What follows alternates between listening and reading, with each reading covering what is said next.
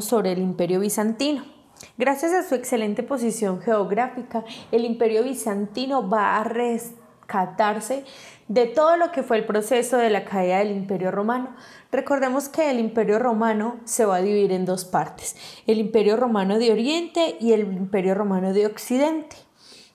A partir de eso, entonces vamos a ver que gracias a su excelente posición geográfica, Constantinopla, que se vuelve la capital del imperio bizantino, va a ser un lugar estratégico para poder desarrollar todo el comercio.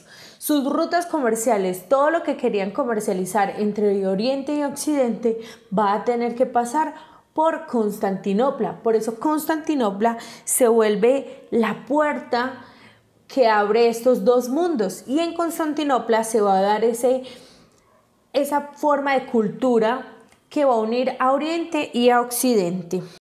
Como veníamos hablando, el Papa en Roma quería tener el control de todo el cristianismo y no estaba de acuerdo en cómo la Iglesia Ortodoxa, digamos así, ortodoxa porque todavía no ha recibido ese nombre, pero la Iglesia en Constantinopla estaba dirigiendo el cristianismo allá. Entonces aquí se van a separar, deciden ellos separarse por incompatibilidad de caracteres, por así decirlo. Llega y entonces en Roma se crea la Iglesia Católica Apostólica Romana. ¿Quién la dirige? El Papa. Y en Constantinopla se crea la Iglesia Católica Apostólica Ortodoxa. Aquí ya no es un papa, sino que eres dirigida por un patriarca. Entonces, para que tengamos claros, se divide la iglesia en dos. La iglesia apostólica romana, dirigida por el Papa, con sede en Roma, y la iglesia católica apostólica ortodoxa, con sede en Constantinopla, pero dirigida por un patriarca. Ahí es donde se hace cisma de Oriente, ese quebranto entre la iglesia, parte fundamental de lo que va a ser todo el proceso del imperio bizantino. Pero bueno, ya tuvimos cómo se vivió la iglesia, cómo ha surgido el imperio bizantino. Ahora vamos a hablar de cómo decayó. El imperio bizantino duró alrededor de mil años. Todo el proceso de Edad Media, desde el surgimiento como imperio hasta la edad del renacimiento, de, lo contemporáneo, pero también vamos a hablar que el imperio romano de, de Oriente perdón, termina o culmina con, la, con el descubrimiento de América. Es aquí donde empieza una nueva temporada de eventos que nos van a ayudar a conocer cómo es que está estructurado el mundo de hoy. ¿Qué pasó con el imperio bizantino? Justiniano tuvo el poder de lograr eh, unificar el imperio, como ya les habíamos hablado, a través del cristianismo. Pero sus sucesores, quienes al morir Justiniano no supieron cómo gobernar y empezaron las diferentes eh, invasiones. Aquí empieza a haber todo un proceso de guerras no solamente civiles internas, sino que empiezan a existir unas invasiones por parte de nuevos eh, enemigos. Vamos a ver que empiezan a haber un desplazamiento de esos em, grupos eh, enemigos, de esos eh, extranjeros que empiezan a invadir Italia, Grecia, Egipto. Y aquí se va a dar un un nuevo llamamiento a la unificación de la iglesia. Y es que en el periodo en el que Alejandro I o Alejo I no sabe cómo controlar cada una de esas invasiones, decide llamar al Papa, el Papa que se encuentra en dónde? En Roma. Y decide llamarlo y pedirle ayuda. ¿Por qué? ¿Por qué decía llamar al Papa? Porque sabía que el cristianismo de Occidente estaba trayendo mayor digamos que por así decirlo, estaba trayendo mayor eh, impacto a la sociedad, ¿cierto? Entonces sabía que un aliado estratégico iba a ser la iglesia, su iglesia de Occidente, el Papa. Y con esto, entonces se da origen o se da inicio a lo que nosotros vamos a, a conocer como las cruzadas.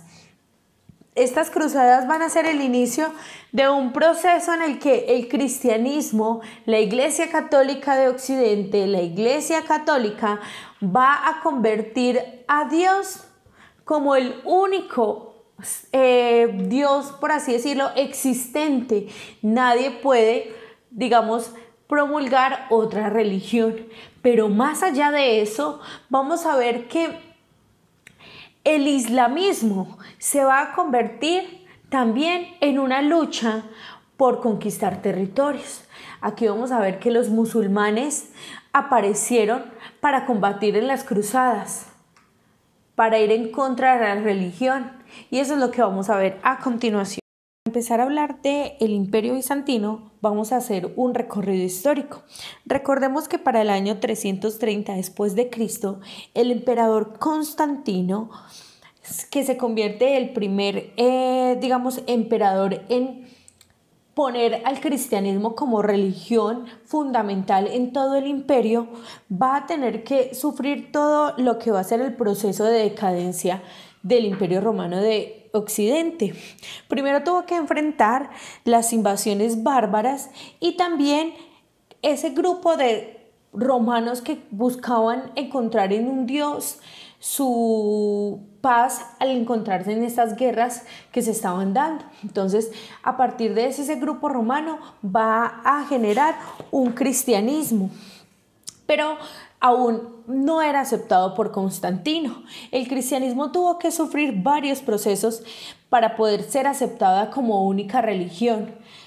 Me gustaría muchísimo que pudieran consultar ustedes cómo creen que nace el cristianismo eh, en, en Roma.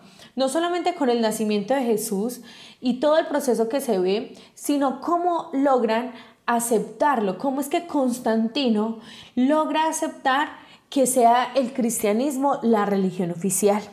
Teniendo en cuenta esto, entonces vamos a ver que para el año después, 395, cuando muere Constantino y, y después de haber trasladado la capital de Roma a Constantinopla, que es el nuevo lugar que se va a denominar esa nueva Roma, va a surgir entonces el emperador Teodosio. El emperador Teodosio divide el imperio romano en dos. Primero, en el imperio romano de Oriente, con capital en Constantinopla, y el, capital de Occidente, o el imperio de Occidente, con capital en Roma. De ahí van a pasar hasta el año 476 para que Roma deje de existir como imperio y se empiece a partir de las invasiones bárbaras a desmembrar completamente. Después de que cae el imperio romano de Occidente, vamos a ver que queda el imperio romano de Oriente. Aquí es donde empieza realmente a surgir todo lo que vamos a conocer como el imperio bizantino. Este imperio bizantino, como ya les había comentado, tuvo su capital en Constantinopla. Fue un imperio próspero y logró, digamos, surgir de una manera a partir del comercio estratégicamente. Ya no vamos a hablar de que quien tuviera el poder y tuviera el territorio sería quien accediera a tener eh, ganancias. No, aquí vamos a ver que quien tenga el control del comercio es el que tiene el poder.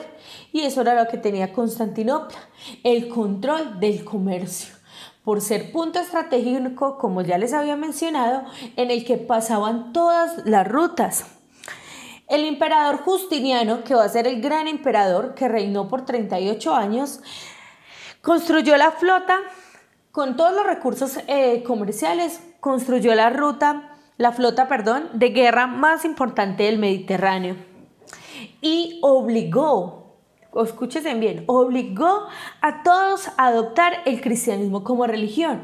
Pero ¿por qué decidió realmente que se convirtiera el cristianismo en esa única religión, porque vio que este era el fenómeno o lo que podía llegar a convertir a llamar más personas. Y él lo que buscaba era tener más personas que funcionaran dentro de su imperio. Como logró expandirse de forma tan grande, llegando a Turquía, llegando a Egipto, llegando a Italia, a Grecia, entonces él necesitaba una única religión que pudiera eh, comunicarlos a todos y encontró en el cristianismo esa solución. Ahora vamos a hablar de las dos grandes iglesias. Ya vimos que el imperio romano tuvo un traslado de su capital antes de su decadencia. El, emperador Constantino decidió trasladar la capital de Roma a una nueva Roma que después de su muerte se va a llamar Constantinopla. Pero después de esto va a haber una, una, un cisma, un quebranto en estas dos iglesias. El emperador permitió la construcción de varias iglesias, Justiniano, en las que buscaba que todos tuvieran donde ir a adorar a Dios.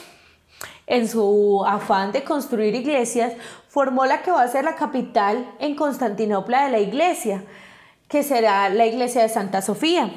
Aquí van a existir los grandes eh, pensamientos eh, de la iglesia ortodoxa.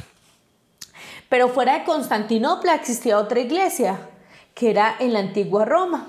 Ahí reinaba quién? El Papa. El Papa, que era la cabeza fundamental de todo el cristianismo.